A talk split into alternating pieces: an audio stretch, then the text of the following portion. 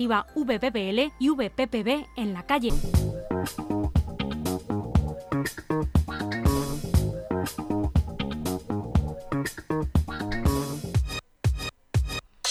Muy buenos días a todos, a todas, ¿qué tal? ¿Cómo estáis? Aquí Adrián Eden en este lunes 19, en el último programa del año. Ya es el último del año. Sí, tío. Eh, ya están aquí a la vuelta las vacaciones de Navidad y junto a ello, eh, recordaros que Jueganés, por motivos obvios, no va a abrir ni el fin de semana del 24 y 25, ni el del 31 y 1, ni el del 8 y 9. Exactamente, es un fastidio, lo sabemos, pero mm, es lo que hay. Así que a disfrutar ahí con todos los juegos de los que hemos hablado y con las familias, ahí en vuestras casitas, ahí a darlo todo con los vuestros, que son las fechas. Mm, Efectivamente. Bueno, de todas formas, nosotros vamos a seguir activos en nuestras redes sociales, ya sabéis, Instagram, Twitter, Gmail, eh, Facebook también era. ¿Puede No, ser? Facebook no tenemos. Mira, pues una que nos tenemos que hacer. Y bueno, y ya sabéis que siempre nos podéis escuchar en diferido, ¿vale? En podcast, en toda y, y en nuestras redes sociales también hay link, pero eso, nos podéis escuchar en Spotify, en Apple Music, en LGN Medio en la aplicación y en demás sitios. en Evox, en YouTube también está algún Sí. programa que otro que nos están grabando. Y bueno, eh, con todo esto, ¿ya es Navidad? O... Puede que sí que sea Navidad, pero esto no es el corte inglés. Joder, tío. Esto es hora de jugar.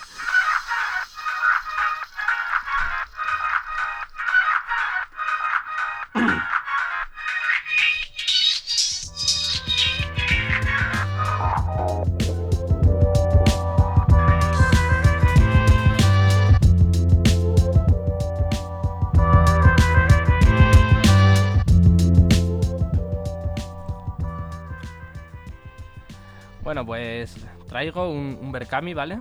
Lo traigo en verdad con 15 días de retraso porque lleva desde hace 15 días, pero bueno, hemos hablado lo de otros. Se llama. Es, mm, es un juego, ¿no? Se llama La Senda del Viajero Volumen 1, ¿vale? Es un juego de rol y se llama Volumen 1 porque en teoría, si este triunfa, van a sacar más juegos, ¿vale? Este contiene mm, reglas para jugar en dos culturas diferentes, en Japón y en y una con temática vikinga, ¿vale? Han dicho que si esto triunfa, pues sacarán una de Egipto, una de Mesoamérica, una de tal, ¿vale? Van siendo tal. Eh, se supone que está basado en... No es muy fantasioso, son cosas realistas, ¿vale? Por ejemplo, en el... Una parte del manual contiene información sobre la temática vikinga y otra eh, a la cultura japonesa. Y además, obviamente, atrás tiene mm, todo el sistema, ¿vale? Es un sistema con dos ambientaciones y además tiene una aventura para cada ambientación. Entonces está guay, es mm, sencillo de jugar, tiene dos ambientaciones distintas, de distintas partes del mundo, de dos culturas diferentes y en un solo manual, ¿vale?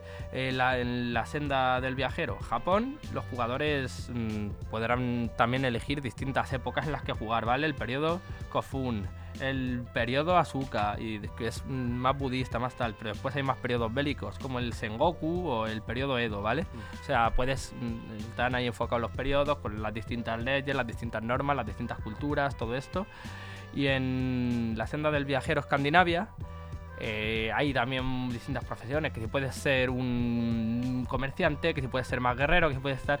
Ponían los nombres de las cosas, pero como son palabras nórdicas de estas con super diéresis, pues no las he apuntado. me da- Bluetooth. Me da igual. y, mm, diréis, ¿qué sistema tiene el juego? Ahora os cuento qué sistema tiene, ¿vale? Tiene un sistema basado en un dado de 10, ¿vale? Solo uno, ¿vale? Sumas tu habilidad, en rollo pues fuerza o la que sea, ¿vale? Sumas tu habilidad más eh, tu competencia y tienes que sacar mm, en el de 10 eso o menos, pero es en un solo de 10, ¿vale? O sea, pues eso, la característica y competencia y sacar menos en el de 10. Rollo, agilidad más sigilo es 6, pues para hacer esto tengo que sacar 6 o menos. Fuerza más combate para poder pegar un espadazo, por ejemplo. Sí. sacar Y 10 o después lo único que se usan otros dados es para el daño. En el daño sí que hay dados dependiendo del arma. O sea, parece un sistema súper sencillo. ¿Quién nos trae esto? Nos lo trae Susella Ediciones, ¿vale? Que ya está acostumbrado a traernos ahí juegos de rol eh, bastante... Bueno, esta gente son los de Superhéroes Inc., ¿vale? Pero nos han también hacen bastantes eh, juegos de de rol en solitario, también han hecho juegos de Elige tu propia aventura, de sus ediciones, por ejemplo, es Ulrica, que, me, que lo pillé por aquí y hablamos con uno de los autores y todo. Eh, o sea, sus seis ediciones tiene también bastante ya, tra- mm, digamos, andado en este Mm. terreno, ¿no? Y solo tiene dos o tres mm, niveles de aportaciones, ¿vale? El primero es 9 euros, el manual en PDF, más los desbloqueables. No está mal. Y el segundo es 20 euros, el manual en físico, más en PDF, más los desbloqueables. Había un tercero que eran 25 para enviar en extranjero. Le quedan 15 días. De 1000 euros que necesita, lleva 647. No está mal. En los 15 días, más de la mitad. Sí. Le faltan otros 15. Y eso, mi- Mm. 1000 euritos solo. Bien, bien. 34 aportaciones y sus 6 ediciones, ¿vale? Así que si os mola este rollo y además queréis después tener senda del viajero en otro sitio y ir a lo mejor a hacer una campaña de con unos juegos en Escandinavia, con otros en Japón, con otros tal y después quererlos juntar a todos o algo así, plan más globalizado, pues mm, yo os animo a que, a que lo, lo pilléis.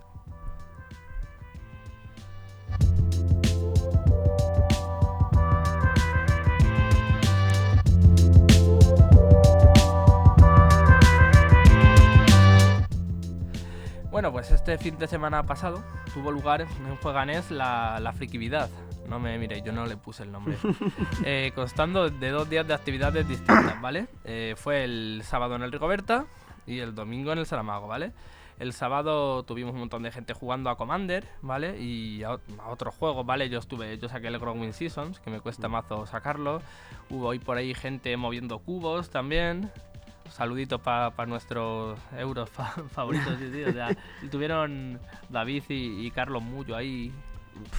Y también hubo gente jugando al Zombicides, a partidas de 15 Oh. personas que se montan ahí en el Zombicides. sí, sí, sí. 15 personas jugando a un mismo zombicide. Sí, sí, eh, cuando se los traen Alase y Danny Valkyrie y demás, se traen el zombicide este medieval con catapultas, dragones, zombies de todos los colores, gatos voladores, de todas unas bizarradas que flipas. Gatos voladores, pero tío, a ver, a ver, a ver, a ver. ¿Cómo hacen para jugar 15 personas Yo en un sé. mapa de, de zombicide, tío? Pues porque O sea, el zombicide este medieval es un locurón que O flipas sea, ahí de- que, ahí. que- que- que tiene el mapa 10 metros cuadrados de, de extensión o qué. Madre mía. Pero bueno, y eso, y un montón de gente jugando ahí a Commander. De hecho, se regaló una carta de Commander que la tengo por aquí, que se llama Papá Juega NES, creo que era, o Papanés, ahora lo miro, que básicamente es un Santa Claus de color azul, ¿vale? Eh, Papanés, señor de la frikividad, aquí está. Vale, que esta carta, en teoría, pone tokens eh, de friki y no sé qué, y tiene una habilidad que se llama Comandante Jueganés, que mm, pueden meter dos commanders. Y además sorteamos un prototipo, ¿vale? Sorteamos un prototipo que nos enviaron.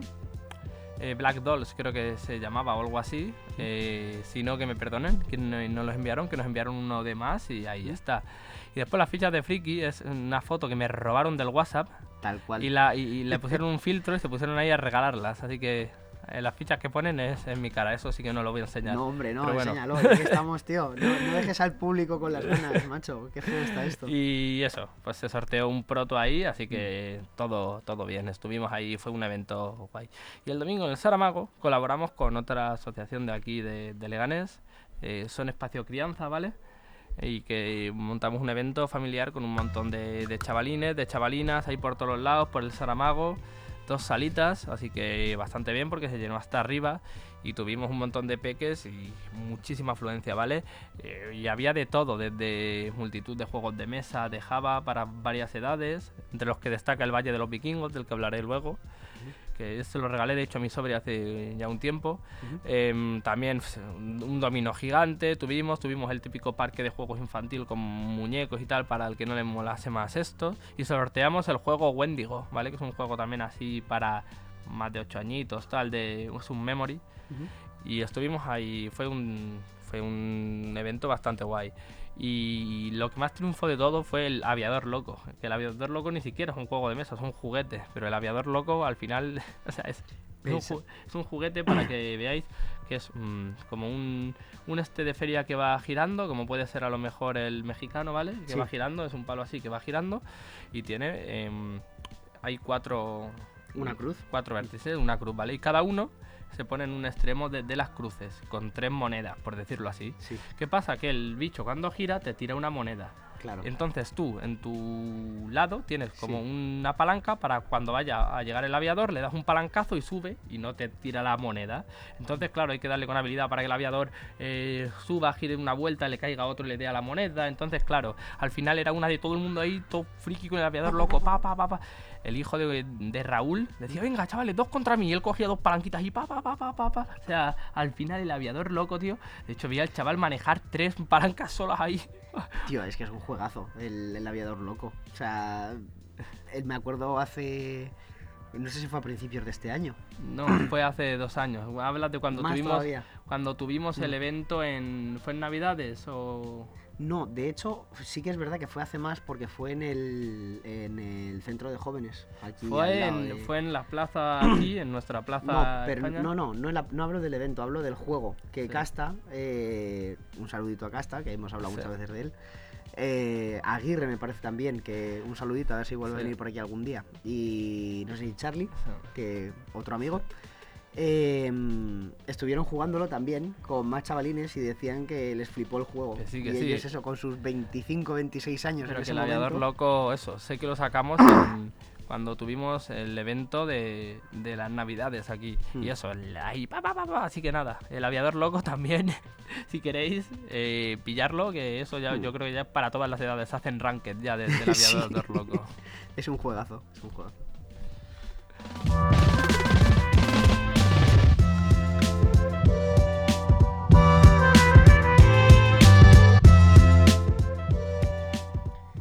La última noticia de hoy es que la liga local de Blood Bowl, el jueganés Blood Bowl Legamo primera edición, eh, se acerca al Ecuador de su calendario, entrando ya en la jornada 4 con los Jujainitas, entrenados por Fafuloso, liderando la clasificación general. Recordamos que hay tres conferencias: eh, Westfield Parque Sur, eh, Pa- Mendiguchía Carriche. Mendiguchía Carriche y Paquita Gallego. Exactamente. Eh, bueno, Fabuloso va liderando Westfield Parque Sur. No, miento. Va liderando eh, Mendiguchea Carriche Sí. con 4 victorias y 11 touchdowns a favor. Seguido muy de cerca eh, eh, por el Recreativo de Nagaroz, entrenados por mí. Empatados en primera posición con... no, eh, sí, estás en... yo no estoy empatado en primera posición. Lo miré ayer. Estás Eh, empatado falta- justo con los chicos de Grul, de K del Amo. Eh, no, porque falta. Me tienen que conceder el partido de, de esta semana y yo tengo 4 victorias. Y él, Yo tengo 4 victorias y 7 touchdowns a favor. él tiene cuatro victorias ta- también. Madre mía, sí, madre sí, sí. mía. Estás empatado con Bueno, Kat bueno, de- bueno. del Amo. Pues la noticia entonces cambia. Eh, tengo un empate ahí con el señor Cadelamo. En los primera chicos de posición. En primera posición. Y eh, en la división Westfield Parque Sur eh, van empatados los Necroones de Ferre con las lagartijas de, del Gazpi. Sí, están ahí las dos conferencias con dos personas en primera posición. Así Mm. que a ver qué tal. El único que se escapa, pues eso, es los Jojainitas, que va dominando literalmente en su, en su división. Y luego creo que hay eh, fase de playoffs, puede ser. Eh, va a haber playoffs, después va a Mm. haber... O sea, va, va a haber tres playoffs distintos, digamos, los que se juegan el, el campeonato, los que se juegan la copa, copa, copa, copa, copa. co- y los que se juegan la cuchara de madera, que Sí. la hemos llamado la cubierta de madera. La cubierta de madera, tío. Así que sí, Bueno, eh...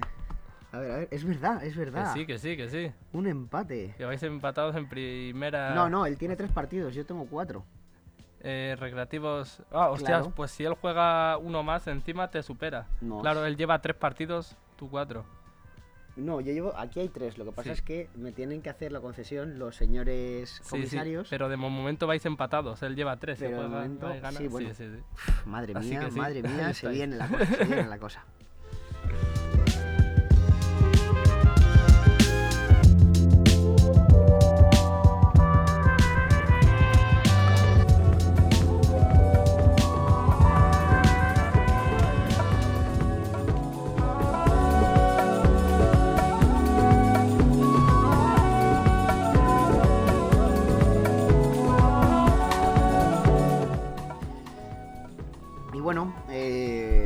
Tengo aquí el turno de palabra, voy a hablaros del juego que traigo esta semana para hablar de él. De Risk Legacy.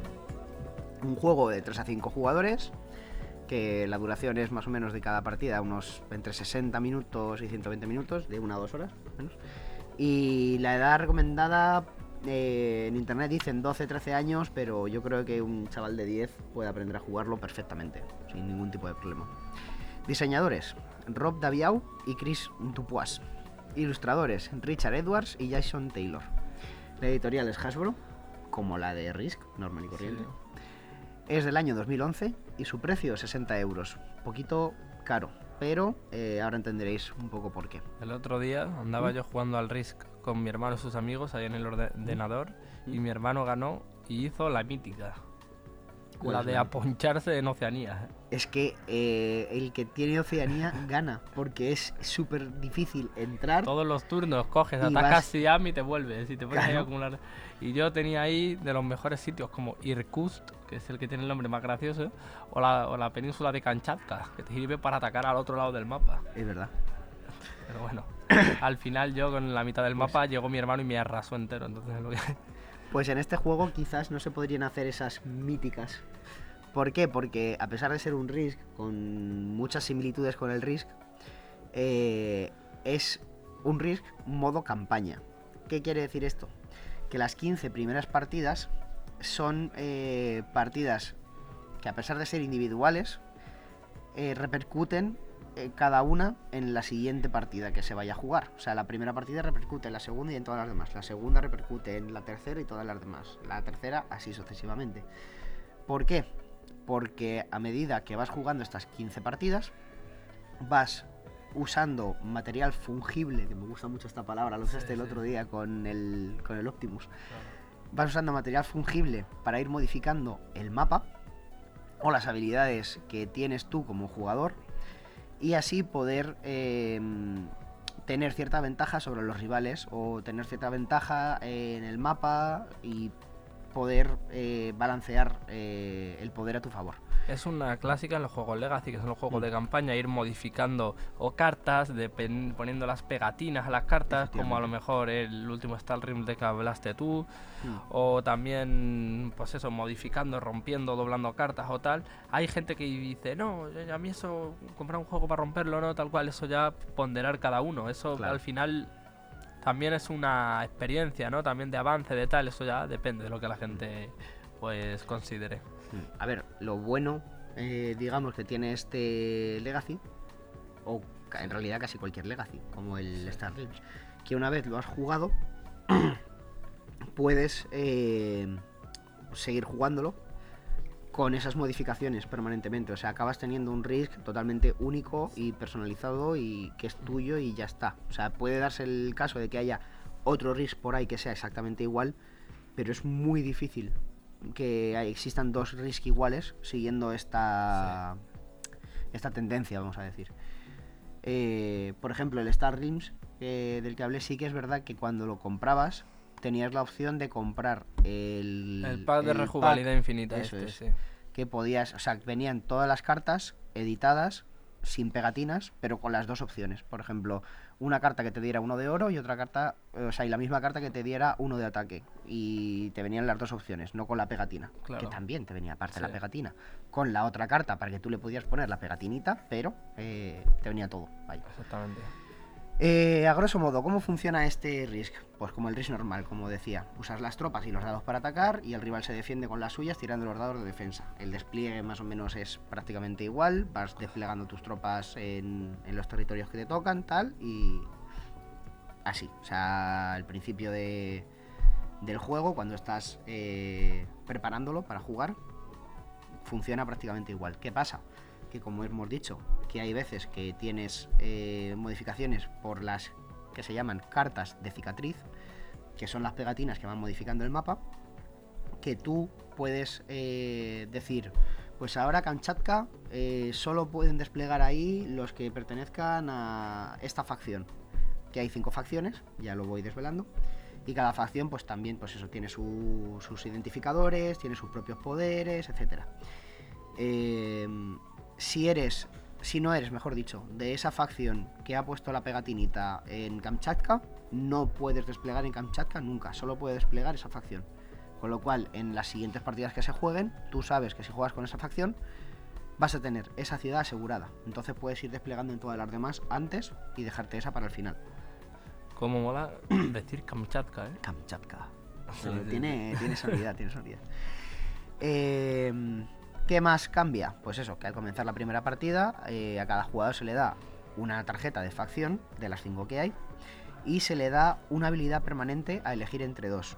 Cada facción tiene dos habilidades a elegir al principio, elige una y la otra se tira, o sea, directamente a la basura. La puedes guardar por si acaso te da por ahí y dices, pues no, es que mm, me gusta más esta otra habilidad tal, pero no está en eso la gracia. La gracia está en que permanezca para siempre esa habilidad. O que, mm, por ejemplo, si quieres la, rejugabilidad, poder hacer fotocopias o lo que sea de las tarjetas de facción e intentar ir haciendo eh, tú tu propio Risk Legacy, eh, un poco piratuelo, pero que es para poder rejugarlo desde el principio Totalmente. 100%. Eh, ¿Qué más? El objetivo de victoria no es simplemente conquistar todo el mapa. El objetivo de victoria es conseguir o ser el último jugador en el tablero, que es eh, dentro en este modo de juego mucho más difícil que en el modo normal, o conseguir cuatro fichas de estrella, que se consiguen a través de descartar cartas de recurso. Que las cartas de recurso, imagino, porque no he visto muy bien la descripción de lo que son, eh, son como las cartas estas de un soldadito, un Ah, vale. caballo y una Eh, tropa de cinco. El tanque, sí. El tanque. Bueno, no es un No, tanque, el es cañón, un cañón. el cañón. Que imagino que son ese, ese tipo de cartas. Que antes, en el RIS normal, cuando descartas esas cartas, ganas eh, tropas. Tropas. En este, imagino cuando las descartas, eh, que creo que tienes que descartar cuatro para conseguir una estrella. Como decía también, al final de cada una de las 15 partidas, al ganador se le permite hacer un cambio mayor al mapa mundi. ¿Qué se refiere eh, con cambio mayor al mapa mundi? Pues por ejemplo, declarar que cierta ciudad, Kamchatka, eh, será tuya para siempre. Irkutsk, mía para siempre. Y dejas ahí. Que eso pasó el otro día. Mi hermano, o sea, Sí. tiene una skin de un extraterrestre porque jugamos en el ordenador. Ah, qué bueno. Entonces eh, lo conquistó todo y a mí solo me quedaba Irkutsk. Y entonces Irkutsk era el único punto de resistencia humana en toda la Tierra. En plan, estaba todo tomado por extraterrestres y todo el mundo viviendo en Irkutsk. Ahí no, no, No. pasará ahí. Era como un protectorado. Al final pasaron. Sí, sí, sí, al final sí, obviamente. Había tres personas en Irkutsk. o tres tropas, ¿eh? Bueno, al ganador, como decía, se le da este cambio mayor, que puede ser esto, puede ser eh, cualquier otra cosa que venga en las, en las cartas de cicatriz. Y al resto de supervivientes se les permite hacer algún cambio menor que compensan un poco esta, esta ventaja que se ha llevado el ganador. Por ejemplo, eh, que una de, de las ciudades, en vez de dar dos tropas, de tres, por ejemplo.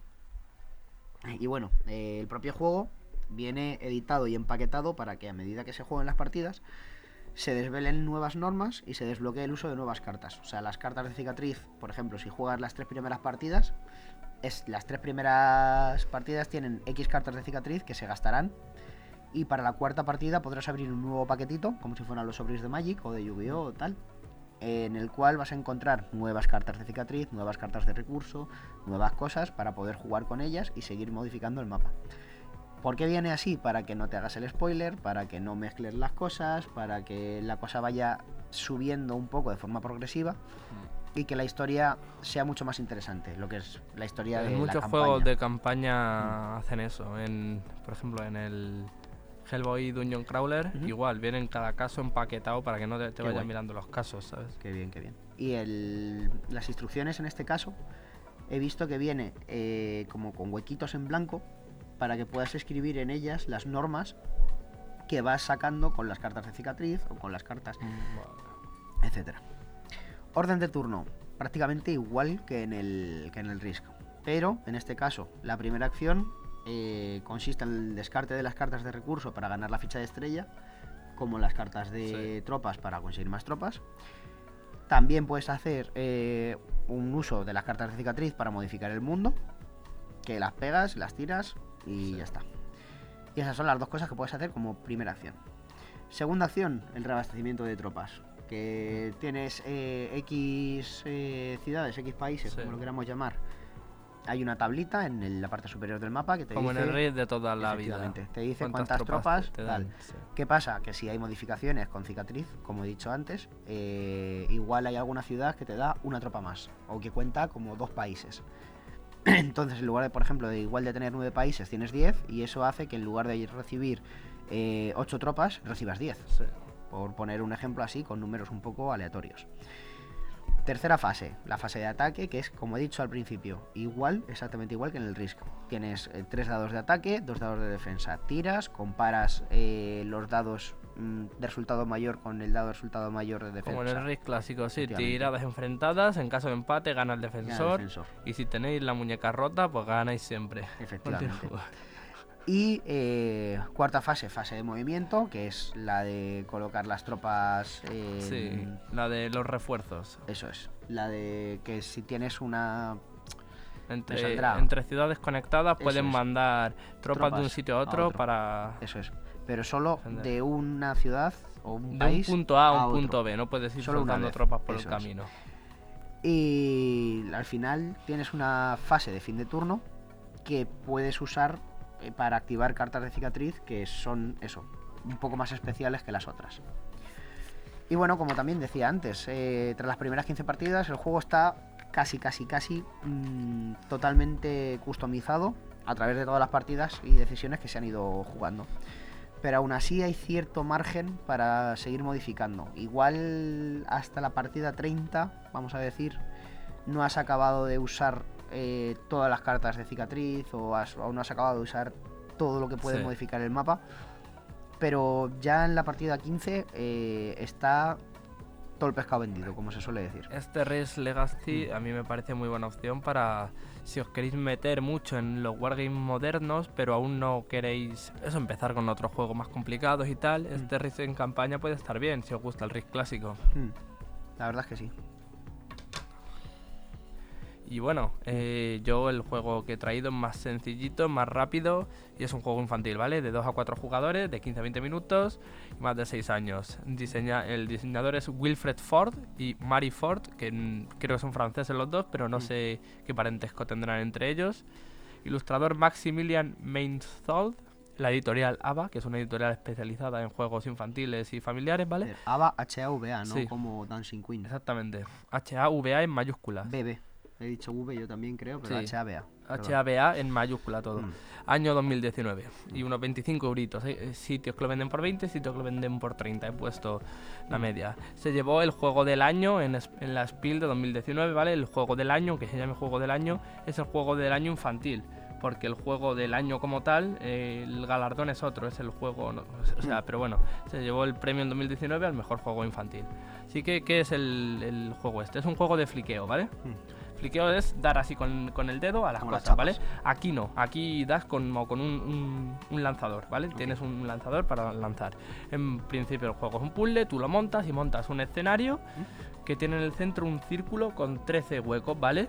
Tiene 9 huecos en línea, después 3, 1, 3, 1, ¿vale? Pin, pin, pin, pin, ¿vale? Está ahí or- organizado. En estos eh, huecos, una vez, bueno, una vez que lo montas el puzzle, arriba hay un embarcadero, ¿vale? El embarcadero tiene 8 casillas hasta caerte al mar y arriba tiene 8 casillas en un estandarte.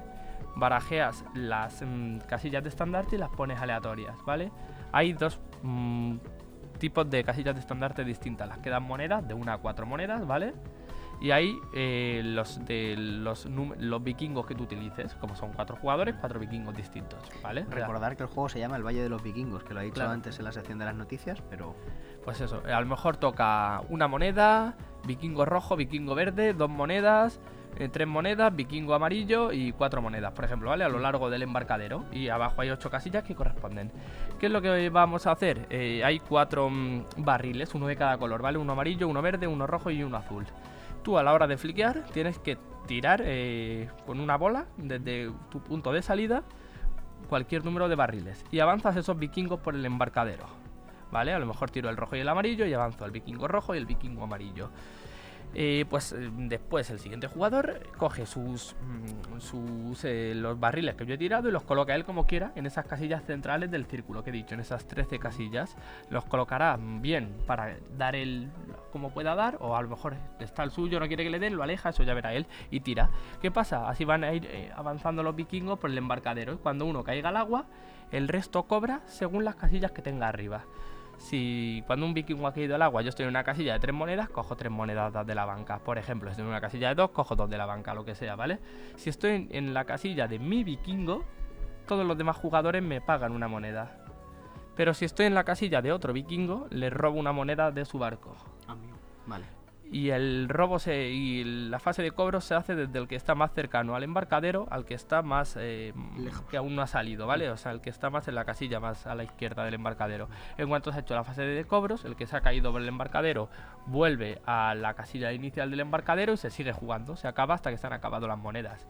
Este juego es muy visual, muy atractivo, los barcos se montan en 3D en cartón, he dicho que el tablerito es un puzzle, tiene una pelota así que rueda muy bien, pero que es de un material que no duele. Mm. El fliqueo es ahí divertido y para los chavales, para enseñarles estrategia, porque claro, no es lo mismo a lo mejor mover antes al rojo y que salte dos casillas, después mover el amarillo y que salte tres, a no mover y tal. También para meterles un poco de estrategia a la misma vez que fliqueo y que tal. Es un juego muy entretenido, te lo vais a pasar muy bien. Es unas risas y eso, y es un juego para los más pequeños de la casa que, que siempre viene bien hablar de estos juegos. Siempre gusta.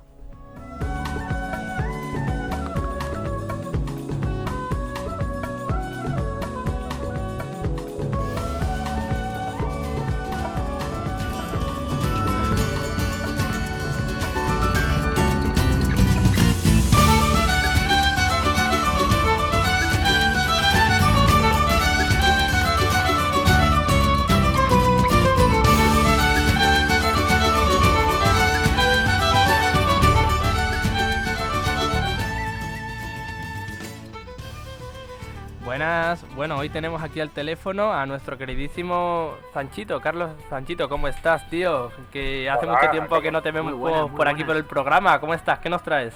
Pues estamos, estamos muy bien, encantado de, estar aquí. La verdad es que al final el, tema es el, horario siempre que nos, que nos puede un poco, pero hoy que tenía hoy tenía un ratito libre y quería pasarlo con vosotros, o sea que fantástico. Bien, bien, muchísimas gracias Carlos, siempre es un placer tenerte aquí, hombre. tenerte aquí escuchándonos hablar del Valle de los Vikingos. sí, bueno, y de los, los Legacy y tal. antes, antes de meterme tengo que romper una lanza a favor de los juegos Legacy porque yo decía lo mismo que tenía los mismos peros que, teníais vosotros, ¿no? decir, mm. pero como es un juego que voy a romper cosas, que solo voy a jugar una vez porque voy a gastar dinero en eso. Mira, me compré Pandemic Legacy, el juego que más he jugado de todos los que tengo y el que más lo he disfrutado. O sea, quien, quien, quien esté ahí un poco tal de verdad, saltad, saltad porque merecen muchísimo la pena. Eso es lo que he escuchado yo, que el Pandemic Legacy es un juegazo. Yo eh, no he dicho si estoy a favor o en contra, he dicho que es un pero que se le suele poner, pero sí que ve... Sí, sí, sí, sí, no, sí, Pero sí que sé, pero como yo decía ese pero, pues porque la gente, para que, para que veamos a alguien un converso. Sí, la verdad es que está bien tener una opinión de fuera, de fuera, entre comillas, para poder tener eso, un, a favor de los Legacy. Algún día hablaremos, si quieres, más a fondo del Pandemic Legacy, porque yo no sé cómo irá, pero supongo que vas poniendo laboratorios que se quedan ahí para siempre, ¿no? Y cosas de esas, ¿no? eso es lo que tú crees que vas a jugar, pero no es verdad. el juego va de otra cosa, pero no te lo puedo decir, eso otro día. Vale, vale. ¿Qué nos traes hoy, Carlos? Fantástico. Pues hoy, hoy vamos a vamos a hablar de rol y os traigo un, juego que, que, ha sacado de Hillspress hace poco, la editorial de Hillspress, ¿Mm? Que se llama Mago el Despertar. Habrá gente que no lo conozca, pues ahora os lo vamos a explicar, y habrá gente que le suene y diga, pero escúchame, esto no es otro mago tal, Ahora lo voy a explicar. Sí, claro, o sea, la gente dirá, no, es Mago la Ascensión, ¿no? Ahí está, ahí está. Mago el 20 aniversario. Claro, exactamente. Entonces, os voy a contar porque hay bastantes cosas que hablar de aquí. Eh, por poneros en contexto, nosotros llevamos jugando online en el canal a, a este juego dos años ya y estamos jugando este juego. Podemos jugar a cualquier otro juego de todos los que hay y estamos jugando a este. O sea, eso quiere decir ya que es un juego que tiene muchas posibilidades y que está muy bien. Entonces, ¿de qué va Mago el despertar? Mago el, Mago el despertar es una fantasía urbana moderna. Entonces, es, se juega en un mundo pues más o menos actual, luego el, modo, el juego tiene un montón de módulos si quieres jugar en épocas históricas, en diferentes entornos y tal, pero bueno, el sabor vainilla por defecto es un mundo moderno como el que podemos estar ahora mismo, en el que todas estas conspiraciones, todas estas leyendas urbanas, los, los vampiros, los hombres lobo, las conspiraciones del gobierno, el no sé qué, todo eso es verdad, que es verdad. Vale. Y entonces, dentro de este mundo rocambolesco, extraño, misterioso y peligroso, eh, nosotros somos magos, nosotros controlamos el poder de la magia.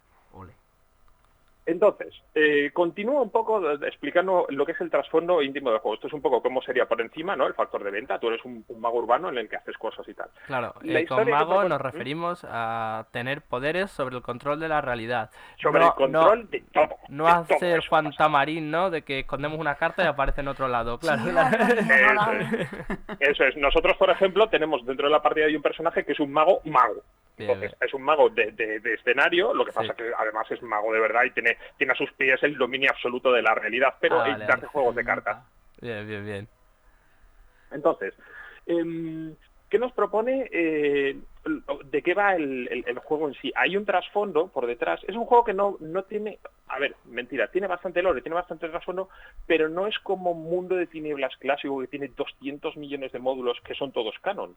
Aquí lo que el juego, el juego lo que te propone es que cojas las cosas que te interesen y te dan mogollón de ideas súper jugosas para que puedas hacerlo. Entonces, la base por detrás, que es lo que es la magia, porque hay magos de qué va todo esto, es que en, los tiempos antiguos eh, la humanidad estaba cercana a, los reinos supernos, ¿vale? Os doy mi traducción, no os doy la traducción de Hillspress porque Hillspress ha sacado ha sacado el mecenado, o sea, el mecenado se ha completado hace a principios de, mes, están están ahora enviando los, los libros y en, en eso aparecerá pues en las próximas semanas, ¿vale? Entonces, claro, yo tengo la traducción mía porque cuando yo empecé a jugar no existía la traducción. No, claro, tú lo jugabas en inglés, ¿no? Y tradujiste, vale. Claro, claro. Entonces, eh, entonces eso, eh, la humanidad estaba cerca de los reinos supernos, que, de los que se controla la, todo lo que es todo lo que existe.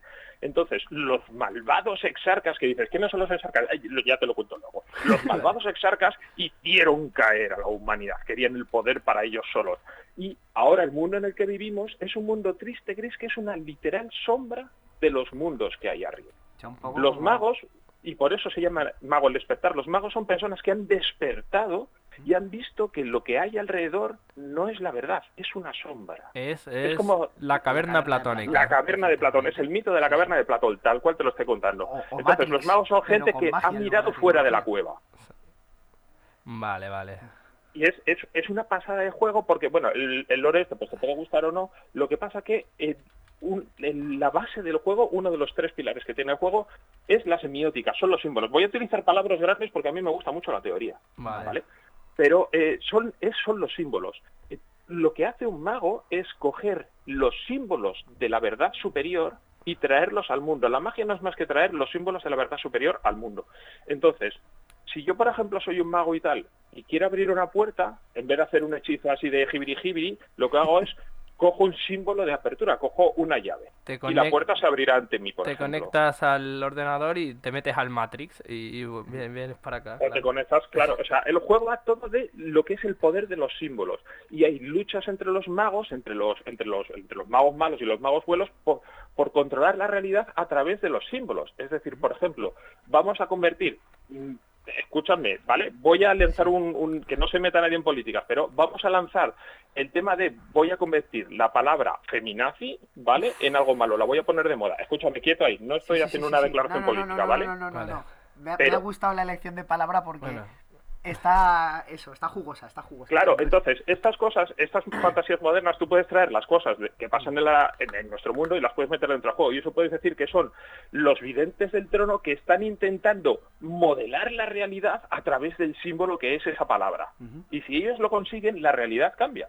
Claro. O sea, es una pasada, es una puta locura de juego. Es un ajedrez en cuatro dimensiones, cada, cada, cada movimiento que haces, de los símbolos que haces cuando tú tocas algo, cuando haces una conversación con alguien, eso es un símbolo de algo, es una locura. claro, y como jugador tendrás que ponerte a favor o en contra de que se modifique la realidad a través de ese símbolo, ¿no? Claro, eso es. Entonces, los magos, por un lado, son, son están, están obsesionados con esta realidad superna. Tú has visto la verdad, tú sabes que esto que vives es, es, un pozo de mierda y que hay un mundo perfecto que está ahí arriba. Tú quieres volver a ese mundo, porque lo has visto con tus ojos, pero no estás en él, quieres volver. Entonces, los magos están obsesionados con el poder y obsesionados con volver que es otro de los pilares de Mago, la, obsesión con el poder, y lo peor es que tienes el poder como para poder estar obsesionado con eso.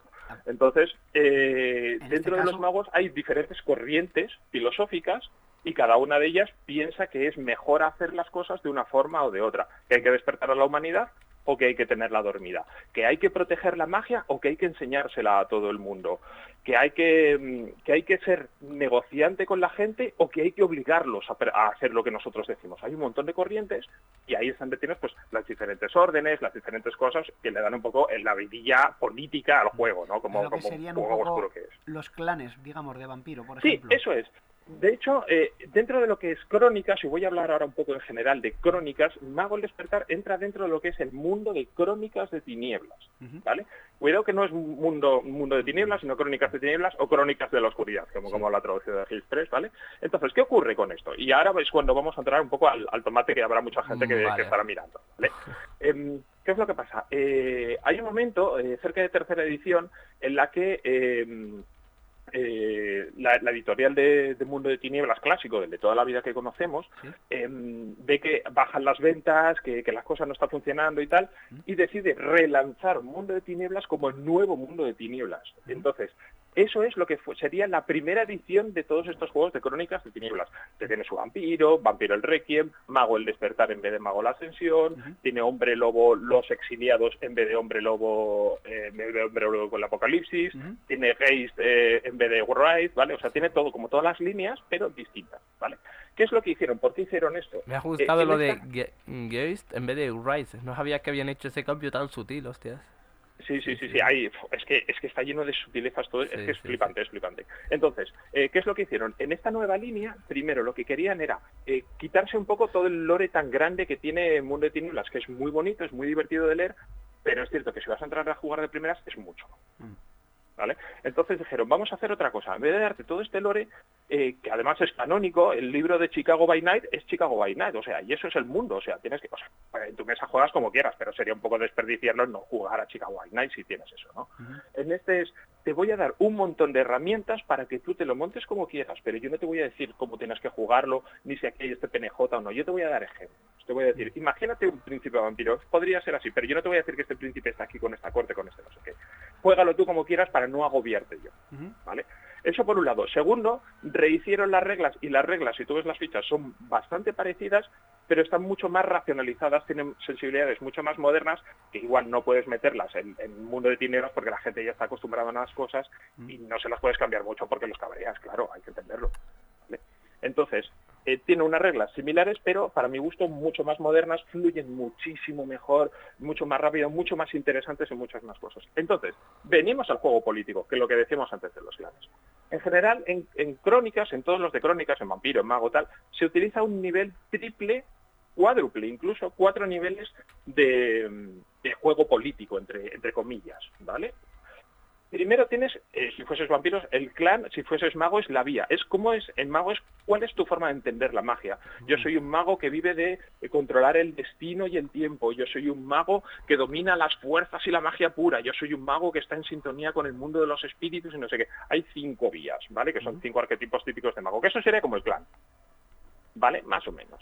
Luego tienes la orden. La orden es un, es un sistema filosófico, es eh, ¿qué, creo que hay que hacer con la magia en el mundo, qué estoy dispuesto a hacer por conseguir más magia o que el mundo vaya hacia adelante. De nuevo, ahí tenemos los videntes del trono, que son un poco como los magos malos que sirven a los exarcas, que realmente tú los ves, o sea, no es que sean malos, hay, un, hay una serie de dioses superpoderosos que son imbatibles y dices, bueno, pues antes que estar puteado, prefiero servirlos y que me vaya bien en la vida, porque los, exarcas te recompensan si tú los sigues. Son unos dioses los exarcas son, bueno, es una movida porque dentro del libro no te lo cuenta, pero son como archimagos geniales que en su día se juntaron entre ellos, hicieron tanto poder para separar la magia y quedarse ellos la magia. Entonces, en ese momento que hicieron, crearon el abismo, que es la sombra que separa el mundo actual, el mundo de los fenómenos, del mundo superno, y se convirtieron en, símbolos. Es decir, el exarca, por ejemplo, de la dominación a través de la violencia, cuando tú, cuando es, es una corriente que hay dentro del mundo que vuelve a la gente violenta. Y cuando hay una guerra, o sea, ese exarca es, por un lado, es una persona, pero por otro lado es la guerra en sí. Y cada vez que alguien hace una guerra, ese exarca se vuelve más poderoso porque él es la guerra. Es una puta locura. O sea, se vuelve prácticamente uno de los cuatro jinetes del apocalipsis. Eh, es, así, lo que pasa que es, como esta situación en la que Dios es uno y trino, que es, Dios, el Hijo y el Espíritu Santo, solo que son los exarcas. El exarca es el, archimago, pero además es un Dios, pero además es el hecho en sí dentro del mundo físico. me ha recordado, por ejemplo, a la serie super, eh, a Sobrenatural, que hay una temporada, me parece que es la quinta temporada, en la que salen los cuatro jinetes del apocalipsis. Y, por ejemplo, pues eso, sale muerte, que muerte es en sí, pues eso, el concepto de muerte, pero además es eh, como un ser sobrenatural, como si fuera un, un reaper, o sea, un cosechador de, almas, y es tiene su forma física también, como una persona más. Entonces me ha recordado un poco a eso, a, que es el mago que ha llegado a, mm, no sé si ascender sería la palabra en este caso,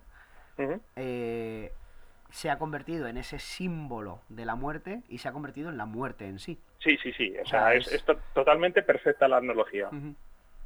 ¿Vale? Entonces, bueno, pero eso es uno de los malos, porque todo esto está lleno de, de, criaturas de misterios que es que te vuelves loco la cabeza. O sea, entonces, eh, por, por, por, anotar un poco más, estamos diciendo la vía, la vía que es como la forma de, el tipo de mago que eres, ¿no?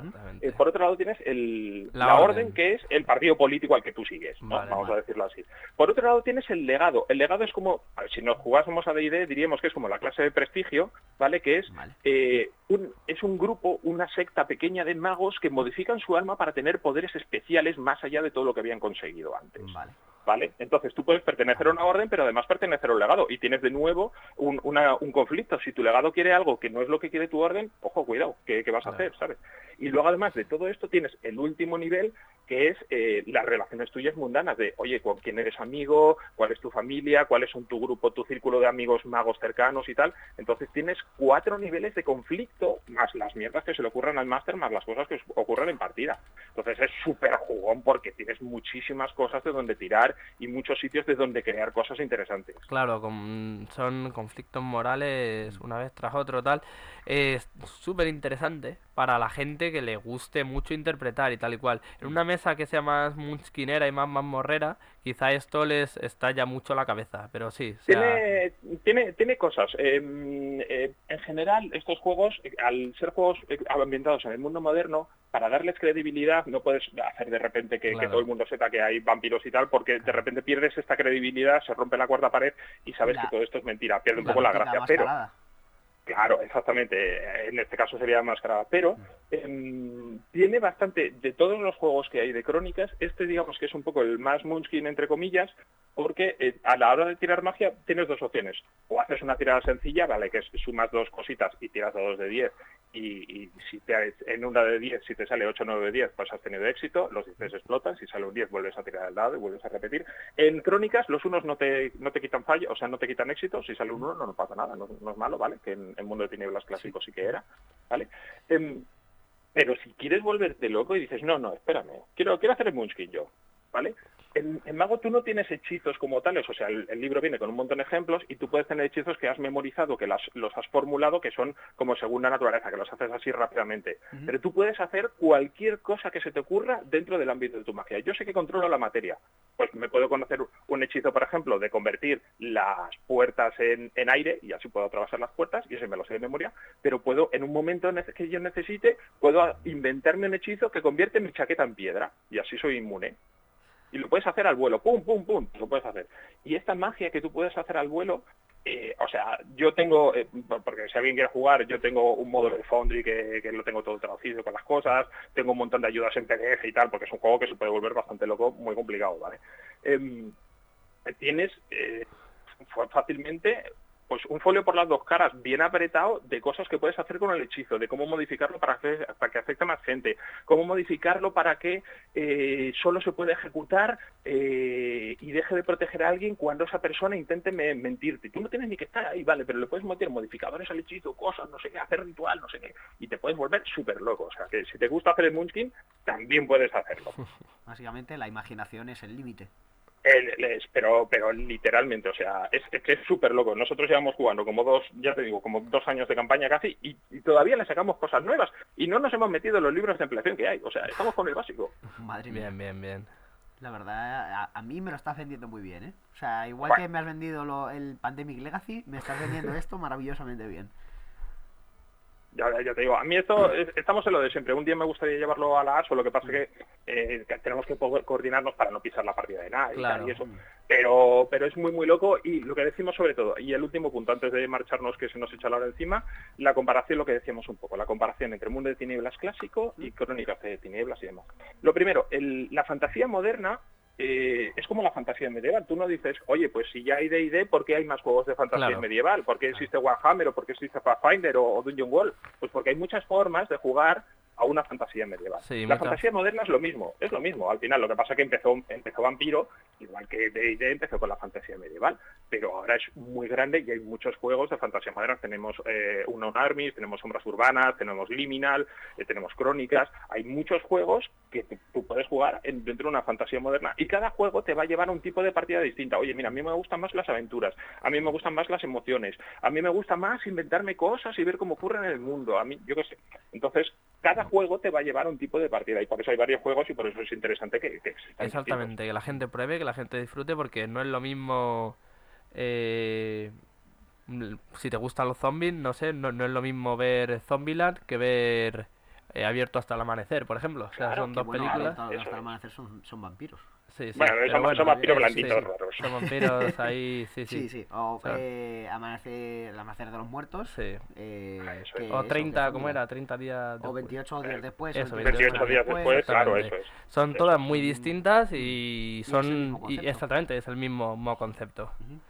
Que la gente pruebe, que la gente disfrute y que eso, porque eso, este juego, a mí, eh, todo esto de rayarme la cabeza y que te estalle y tal, me flipa. Y mm. si os mola todo esto más de más de filosofar, de, estar por ahí todo el rato cavilando tal, y de interpretar, yo creo que es, es, es el juego. y una cosa te voy a preguntar. Desde eso, desde Mundo de Tinieblas a Crónicas de Tinieblas, ¿han hecho por de todos? O sea, ¿hay changeling en, en Crónicas de Tinieblas? Sí. Mira, eh, te quiero contar, en, Crónicas de Tinieblas tenemos primera edición y segunda edición, y las dos están muy bien separadas, ¿vale? Primera edición es como Mundo de Tinieblas, pero un poquito remozado, un poquito distinto. ¿vale? Eh, para mi gusto mm, está bien tal, pero no me interesa mucho, pero los libros de segunda edición ya decidieron, dice, no vamos a intentar emular Mundo de Tinieblas, vamos a hacer nuestra propia cosa. Y ahí es donde de repente han despegado y han, hecho cosas súper locas. Y ahí no solo, no solo hay, por, por, entre comillas, de todos los bichos, ¿vale? Eh, tienes, por ejemplo, ejemplo, los magos, pues, pues tienes esto, los vampiros, pues tienes vampiros. De hecho, tiene una cosa que como eh, al final todo esto, todo esto es dueño paradox, al final, eh, en Vampiro Quinta han robado cosas de Requiem. O sea, Requiem empezó robando cosas de vampiro y ahora vampiro es quien está robando a Requiem, ¿vale? robando entre comillas, entiéndeme, pues en mecánicas buenas las robas, o sea, que eso está para eso, por eso más que nada, para sentimos porque son del mismo dueño, ¿no? Claro, claro. Pero bueno, Entonces tenemos vampiros, tenemos magos, tenemos hombres lobo, tenemos los changelins. Los changelins no tienen nada que ver, o sea, bueno, no tienen nada que ver ninguno, o sea, porque los hombres lobo de, de Mundo las clásicos, pues era, una, una, fantasía un poco de contrarrevista y tal, que está muy guay, del poder de la furia, y aquí son guardias fronterizos del mundo espiritual, o sea, no tiene nada que ver, es que es una locura. Em, pero tenemos aquí cosas nuevas, tenemos eh, Momia, que en el, en el viejo era como un medio libro, pero no, aquí es un libro completo con, con momias megapoderosas que guían el destino de la humanidad. Eh, tenemos eh, el, el el de los fantasmas, que aquí de nuevo no tiene nada que ver, es mucho más parecido, es mucho más alegre, es mucho más eh, la fiesta de los muertos mexicana que el, que el, ah. que era todo, todo mal, todo, Aquí va de otra cosa, aquí va de otra cosa. Entonces, eh, es muy chulo. Pero tienen también juegos que no existen en la línea vieja. Tienen, por ejemplo, Prometeano, eh, basado en el monstruo de Frankenstein, en el que tú eres un ser que ha sido creado y en vez, de, en vez de buscar pues, ser más poderoso tal, tú lo que buscas es convertirte en humano. Claro, y, esa, esa línea no existe, Mundo de Tinieblas clásico. El Mundo de Tinieblas clásico no existe, o sea, y es súper bonito en el que tú eres, tú eres, te faltan cosas, y, y es como vas, como tu personaje va evolucionando hasta intentar convertirse en una persona, todas las cosas que tiene que hacer, cómo tiene que descubrir que es ser humano, luego la gente te quiere atacar con antorchas y no sé qué, porque cada vez que estás en un sitio la gente te odia, y que sé cosas así, ¿no? Ahí tiene, tiene bestia también, que es, es, es otra, otra movida de paranoia, que tú eres una pesadilla viviente que has venido al mundo para enseñar justicia y no sé, bueno, no sé, o sea, eh, tiene como, tiene, tiene más cosas, tiene más cosas porque de, nuevo, eh, al final es otra línea distinta y, aunque sepa, tiene muchas ideas. Bestia me recuerda un poco comparándolo con Mundo de Tiniebla, los chacales estos de Mundo de Tinieblas, que eran como, no sé ahora cómo, se llaman, que eran como bichos egipcios también que controlaban la vida y la muerte, que se movían entre mm, planos. Aquí, aquí es, realmente es otra cosa. Además, el libro de Bestia es para hablarlo otro día porque es un libro muy particular, además separado de los otros. Eh, pero bueno, quiero decir que, que al final, si tú quieres jugar esta... Ah, bueno, y otra cosa que tiene Crónicas es que todos los libros y todos los juegos están hechos para ser 100% compatibles entre sí. Bien todo el mundo de tinieblas, si tú querías jugar hombres lobo en un grupo de vampiros, o sea, la ficha es parecida, pero es cierto que hay cosas que no funcionan, o sea, que no no no no, no interactúan bien, no no tal, ¿vale? En este todo está hecho para que sea 100% compatible. Vale, bien. Hostias, hostias. Mola, mola, sí, sí, sí. Está, ya te digo que yo empecé, yo empecé lo mismo un poco pues con la cosa de ¿por qué voy a aprender un juego nuevo si ya conozco el mundo de tinieblas clásico? ¿Para qué voy a meterme tal? Si además este juego luego lo conoce menos gente y tal. Pero dije, bueno, voy a darle una oportunidad, vamos a mirarlo. Y cuanto más lo juego, más me flipa. O sea, mundo de tinieblas clásico, yo he jugado muchísimo, le tengo muchísimo cariño, me gustan los, libros, me gustan los videojuegos, me gusta leer mucho los módulos, me he leído cientos y cientos de cosas, no, no exagero. Pero si me pides para jugar en mesa, crónicas, sin ningún tipo de duda. Es una cosa que es que dices, es que fluye todo como la mantequilla, todo suave, suave, suave. Guay, guay. Me alegro mucho. Bueno, pues Carlos, ya nos vemos otro día. Eh, felices fiestas y gracias por haber entrado. Feliz Navidad, pues igualmente, felices fiestas y un abrazo para todos. un abrazo. Hasta luego.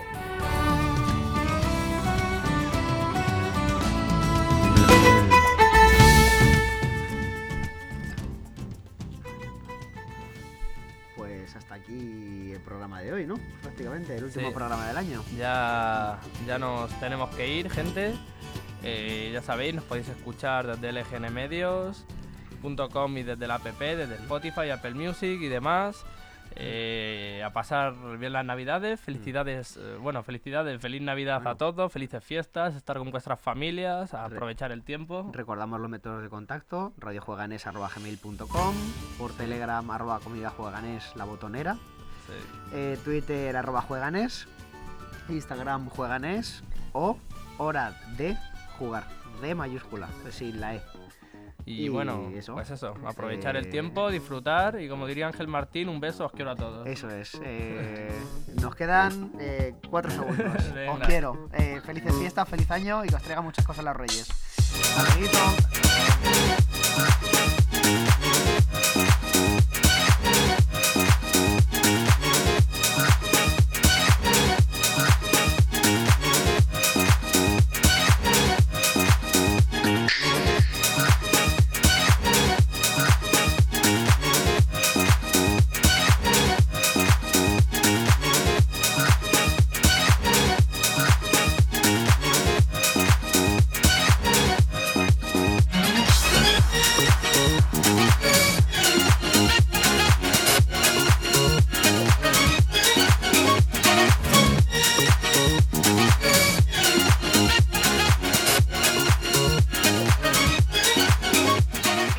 algunos que piensan que la radio debe sintonizarse. Nosotros no. Descárgate la app de LGN Radio en Google Play o App Store. Aún hay algunos que piensan que la radio debe sintonizarse. Nosotros no. Descárgate la app de LGN Radio en Google Play o App Store. Aún hay algunos que piensan que la radio debe sintonizarse. Nosotros no. Descárgate la app de LGN Radio en Google Play o App Store.